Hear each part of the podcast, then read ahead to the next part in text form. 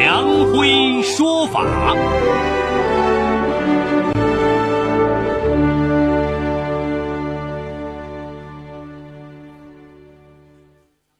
梁辉说法由上海故事广播与现代家庭杂志社联合播出。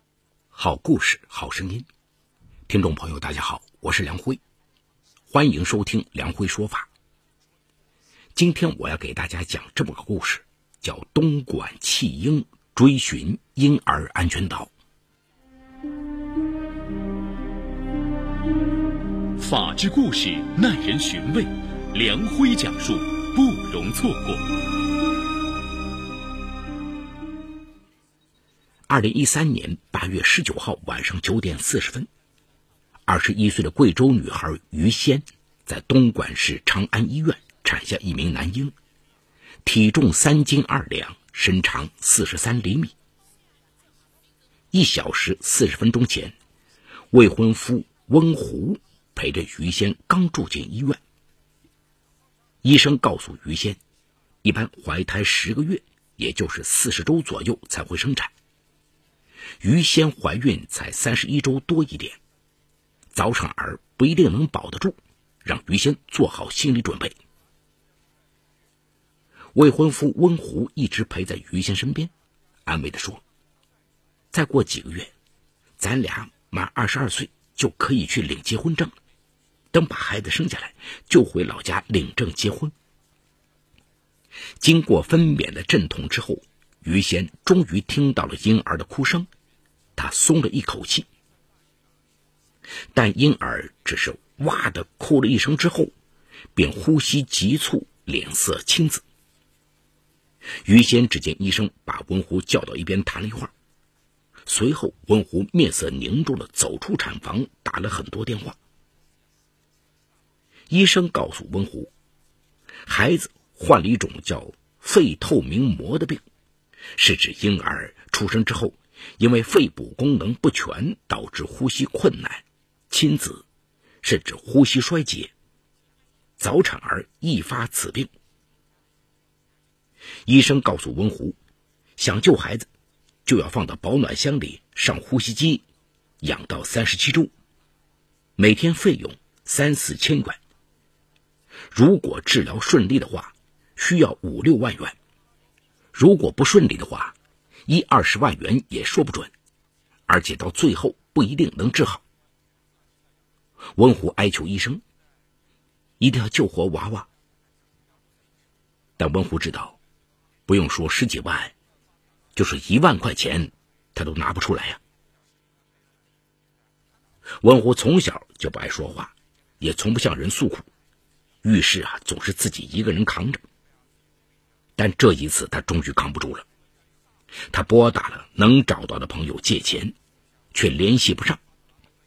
从娃娃出生到凌晨两点钟，在五个小时里，温虎想过了他所能想到的所有办法，给他能联系上的所有人打过电话，但都没有借到钱。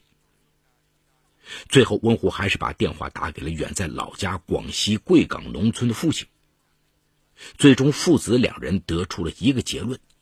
一下子筹到十几万元比登天还难，但没钱，医院肯定不给治。娃娃放在医院肯定只有等死，送出去说不定还有一条活路。凌晨两点，文虎在凄风苦雨中来到了大街的一家婴儿用品店，为娃娃买了一套小衣服和一床小毛巾被，并带回来一个纸箱。然后他颤抖的手在诊疗记录上签字。表示自动放弃治疗，并为出生只有五个小时、还没起名字的儿子办理了出院手续。当于仙在恍惚中听到温湖要抱儿子出去的时候，他悲伤的哭泣着，哀求着温湖：“救救娃娃，一定求医生救救娃娃。”说完，又迷糊着睡了过去。二零一三年八月二十号凌晨八点。东莞市长安街口派出所民警接到报警，在长安镇建怡天地小区门口发现一名死婴。民警到达现场之后，发现建怡天地小区门口的停车场放着一个纸箱，里面是一条小毛巾被，一件小孩的新衣服。打开毛巾被，只见一个冰冷的男婴闭着眼躺在那里，双拳紧握，半举在脸的两侧。围观的百姓议论纷纷，猜测着这个死婴的来历。就在此时，回家为于仙煲完鸡汤的文狐和姐姐路过这里。文狐轻轻对姐姐说：“姐，那就是娃娃的地方。”文狐说完，再也没有说什么。姐姐似乎想问什么，张了张嘴，又咽了回去。赶到长安医院，文虎抱着盛着鸡汤的保温桶，直奔妇产科病房。一见温湖进来，于仙着急的问：“娃娃呢？快把他抱来，我看看，好给娃娃喂奶。娃娃一定饿了。”温虎扭过头，擦一把眼泪，对于仙说：“仙儿，先把鸡汤喝了吧。”我来喂你。他刚打开保温桶，手机响了。他把鸡汤交给姐姐，走出病房。接完电话之后，他没来得及跟于仙和姐姐打招呼，就急匆匆的下楼，赶到建义天地小区门口，找到办案的警察说：“我是温虎，孩子是我放在这里的。你知道孩子死了吗？”办案警察当即冷着脸斥责他。这句话仿佛晴空炸雷，文虎听后一下子愣在了那里，再也说不出半句话。随后，他被警察带到了派出所。就在十几分钟前，警察打开箱子之后，找到十二元钱，还有一封信，内容是：孩子早产，先天发育不好，无奈家中贫困，无钱治疗，悲痛之下将孩子置于此处。希望有好心人替孩子治病，感激不尽。落款是温湖，在温湖的名字后面还留下一串手机号码。警察拨打了这个号码，温湖随即赶到后，跟随警察来到派出所，还原了这场轰动东莞的弃婴案内幕。温湖一九九一年出生在广西贵港一户农家。六岁那年，父母将他和哥哥姐姐托付给爷爷奶奶后，到广东东莞打工。留守儿童温湖在家乡上学到初三。二零零七年春节过后，只上了半年初三的温湖跟随父母来到东莞打工。在东莞长安镇，爸爸开货车，妈妈在工厂打工。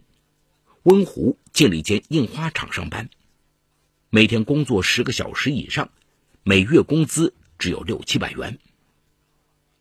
温湖辗转打了几份工之后，爸爸决定买一辆二手车，让温湖去跑客运。二零一零年三月，温湖买了一部手机，并学会了用手机上网聊天。他搜索到了同在东莞又是同龄的于仙的 QQ 号，两个人就此相识。两人从网上聊天发展到打电话联系。二零一零年五一节放假休息，两人约定到桥头于仙所在的工厂见面。于仙长得白白净净、文静斯文，一脸淳朴。两人一见钟情，确定了恋爱关系。每天通过 QQ 谈情说爱，毕竟难解相思之苦。文湖经常借拉客之名，瞒着父母，偷偷到桥头与于仙约会，并有了肌肤之亲。二零一零年年底，文虎偷偷将于仙接到长安镇，租房住到了一起。当然，这一切都是瞒着父母干的。文虎年龄太小，他担心父母反对他们恋爱，一直偷偷摸摸的和于仙一起生活。由于瞒着父母租房居住，温湖还要把赚来的钱交给父母，于仙更要省吃俭用给贵州老家寄钱。加上两人的收入都很少，日子过得越来越紧巴。眼见于仙一年都没有买过新衣服，更没有什么化妆品。当年与他一起在流水线上打工，如今去夜总会工作的小姐妹，就来劝于仙跟他们一起去夜总会干，干一个月顶于仙半年的辛苦收入。小姐妹一次次好意的劝说，都被于仙拒绝了。到长安镇之后，于仙到一家电子厂打工，温湖开着二手车跑客运，每月能赚两三千元。孤单无助中，两人相互抱团取暖，生活慢慢开始有了转机。二零一三年二月，于仙发现自己再次怀孕，两人决定生下孩子，把生米做成熟饭，因为马上就到可以领证结婚的年龄了。二零一三年八月十九号，跟着文湖外出干活的于仙突然腹痛，文湖把于仙送进长安医院，不到两个小时，孩子就匆匆降生。文湖知道孩子生下来就要养。但他没想到孩子会早产，还要花这么多钱。痛苦纠结中的温湖，能找的人都找了，他也曾经闪过向外界求助的念头，但初中还没有读完的他，实在不知道有什么救助机构可以帮忙，也不知道这些机构的联系方式。最终，温湖做出了他二十一年来最艰难的决定。把希望寄托在人心上。文湖抱着娃娃下楼，一步步挪出医院。最后，文湖踉跄着来到建义天地小区门口的停车场。他听到小孩的呼吸越来越微弱，已经快不行了。他从兜里掏出给孩子买衣服剩下的仅有的十二块钱，放在纸箱里，并留下一封信和自己的联系方式。最后。又含泪补上一行字：“望好心人收养，谢谢了。”然后温湖悄悄离开。可是幸运之神并没有垂怜到他的娃娃身上。当清晨娃娃被发现时，身体早已冰冷。温湖因涉嫌遗弃罪，于二零一三年九月十九号被逮捕。这一天是中国农历的中秋节。身陷囹圄的温湖无法和于仙团圆，更无法与父母相见。让温湖心安的是，这一天好心的警察告诉他，警察们已经凑了一千多块钱为孩子办了后事，让他放心，孩子已经入土为安。这里有情与法的冲突。这里有生与死的考验，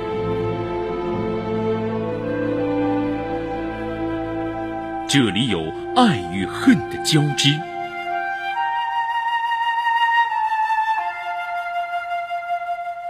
这里有黑与白的较量。法治故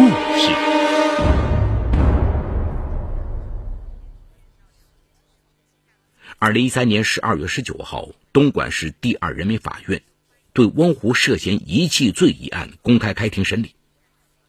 面对公诉机关的指控，温湖小声地说：“他并没有拒绝抚养，只是没有抚养能力。他向朋友借过钱，但实在没有办法。”庭审中，温湖数度低头拭泪，揉搓着红肿的双眼。本案主审法官。东莞市第二人民法院刑庭副庭长陈灿忠问温湖：“你有没有想过，如果没有人捡到小孩，会是什么后果？你是否意识到已经触犯了法律？”温湖说：“我没有想过，我之所以去那个小区，是觉得那里有钱人多，希望有好心人帮忙。我也没想过这是犯罪。如果知道小孩会死，我不会这么做。”现在想起来，觉得很后悔。在温湖表示认罪后，主审法官陈灿忠对温湖当庭进行训诫说：“你没有选择将婴儿遗弃在野外、厕所等偏僻地方，而是放在闹市，并留下自己的联系电话和仅有的少数金钱。事发后，你也没有逃跑抗拒，并如实交代自己的罪行，也感到痛心和后悔。”说明你心存善念。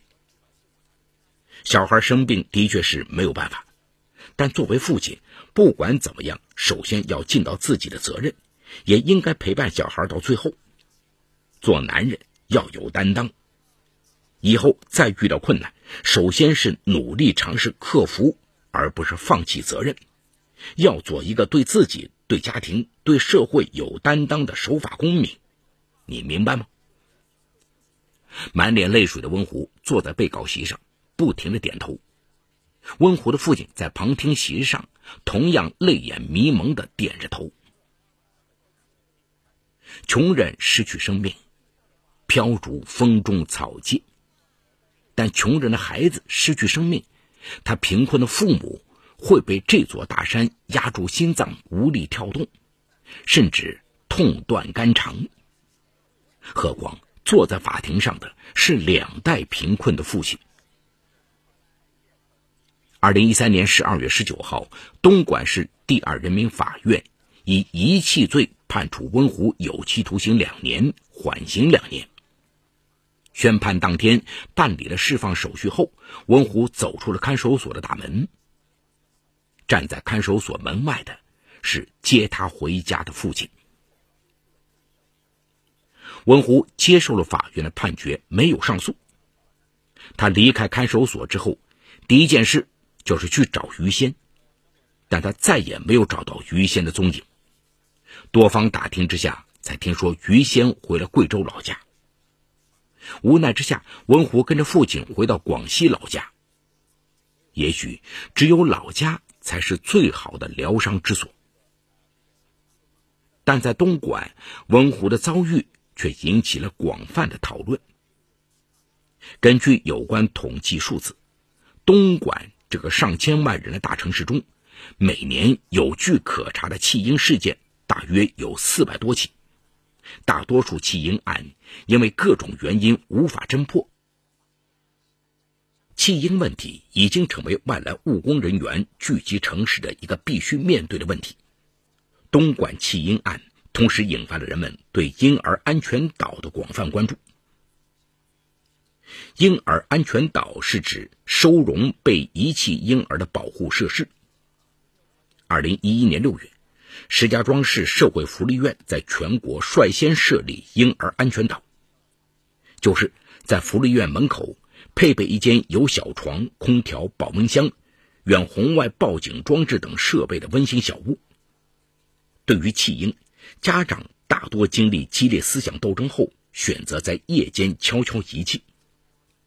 远红外报警装置能灵敏捕捉到有人进入的信息，迅速报警，以便工作人员赶来救助。此举避免了弃婴的二次伤害。虽然无法改变遗弃行为，但可以改变遗弃的结果。推广婴儿安全岛的做法一度引起社会争论。持异议者认为，此举可能变相鼓励弃婴现象，但更多的声音持肯定意见。遗弃行为无法改变，但国家和社会的努力可以改变遗弃的结果。减少弃婴现象，法律只是最后不得已的遏制手段，婴儿安全岛也只是雾霾中的一缕微风。法律必要的追责，也许是对社会。和死亡弃婴的一种安慰，但当法律面对婴儿生命的消逝、孩子父亲身陷囹圄的现实，却显得那么苍白无力。如何避免类似的悲剧再次发生，拷问着我们的社会保障体制。好，故事说到这儿就告一段落。为保护当事人隐私，故事中人物均为化名。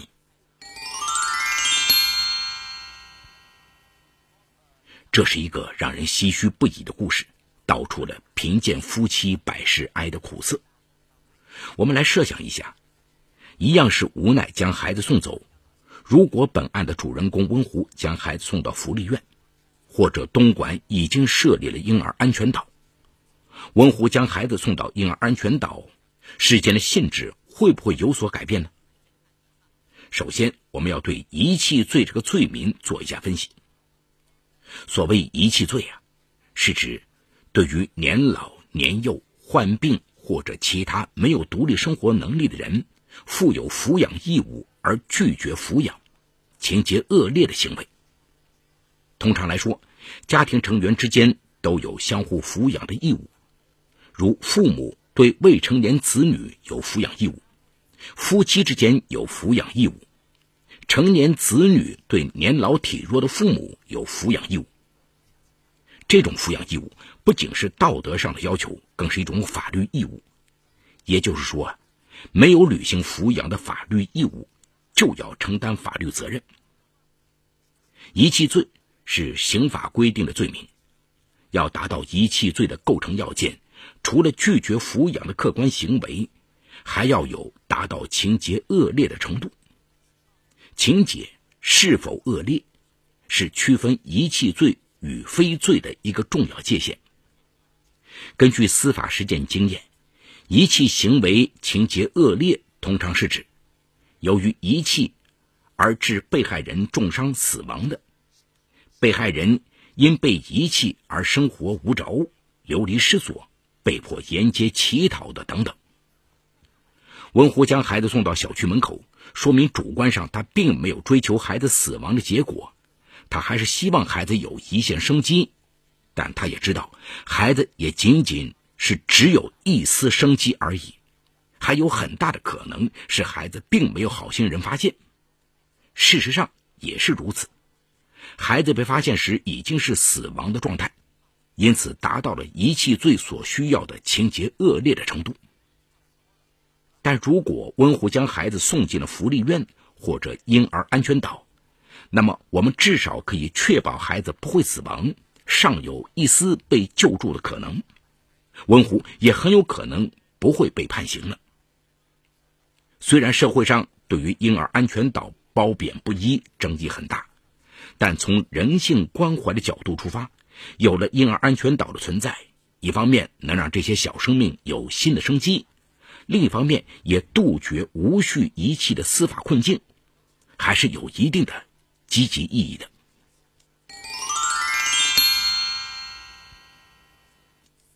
好，感谢浦东新区人民检察院为本次节目提供的帮助。本次节目编辑主持梁辉。后期制作王文琪，监制赵杰、张建红。感谢您的收听，我们明天再见。说法解律，民法析理，关注民生百态，记录法治进程。大家好，我是梁辉，欢迎收听梁辉说法节目。现在，请您发送“阿基米德”四个汉字到幺二幺幺四，获取下载链接，并关注梁辉说法节目。我们将与你在线下进行零距离的互动。欢迎你们的加入。